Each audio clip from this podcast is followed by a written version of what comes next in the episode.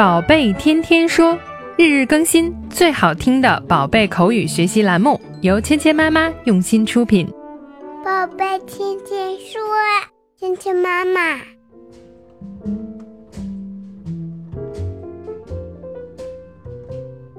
嗨，亲爱的小朋友们，欢迎回到芊芊妈妈和博宁哥哥带给你的宝贝天天说。Welcome to 宝贝天天说 with Mia and Bo. 佩奇和乔治在爷爷的菜园子里呢，发现了一个新的小生物。The tiny creature is called a snail。小朋友们很好奇，蜗牛到底还有什么样的秘密呢？爷爷是怎么样回答他们的？我们一起来听一下今天的对话。Grandpa, what do snails eat? Well, mostly they eat my vegetables. 佩奇对这个小生物很好奇，它们喜欢吃些什么东西呢 ？Grandpa, what do snails eat? 蜗牛吃什么呢？Eat 这个动作呢，就是吃吃饭吃东西。Eat, eat.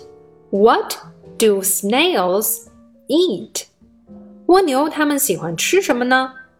到底什么是它们日常的食物呢？爷爷呢有点无奈地回答道：“Well, mostly they eat my vegetables。 大部分时间呢，它们都是吃我种的蔬菜。Mostly 指的就是大部分的情况下，mostly they eat my vegetables。大部分情况呢，它们都吃我的蔬菜。Vegetables，我们之前呢学过这个词，就是蔬菜的意思。Vegetables。Vegetables are very good for your health.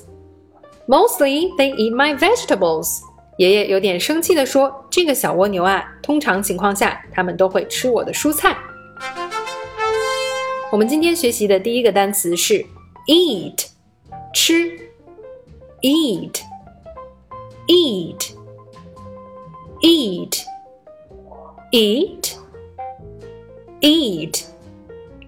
今天我们学习的第二个单词是 vegetable，蔬菜。vegetable, vegetable, vegetable, vegetable, vegetable. 接下来我们来练习今天的跟读作业。Grandpa, what do snails eat? Grandpa, what do snails eat? Well, mostly they eat my vegetables. Well, mostly they eat my vegetables.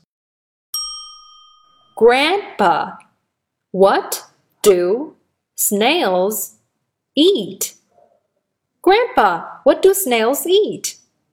Well, mostly they eat my vegetables.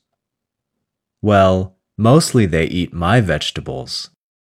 接下来我们来玩你问我答的游戏。小朋友们听到“叮”的声音后，请说出你的这一句：Grandpa, what do snails eat?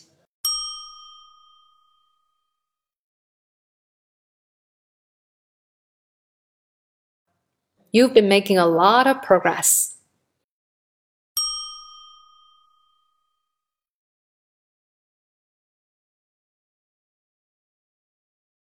Well, mostly they eat my vegetables. Have a great weekend and remember to eat your vegetables. 好，今天的内容就到这里了，小朋友们学会了吗？更多精彩的内容，请关注“芊芊妈妈儿童英语”的微信公众号，还有喜马拉雅专辑。我们明天不见不散。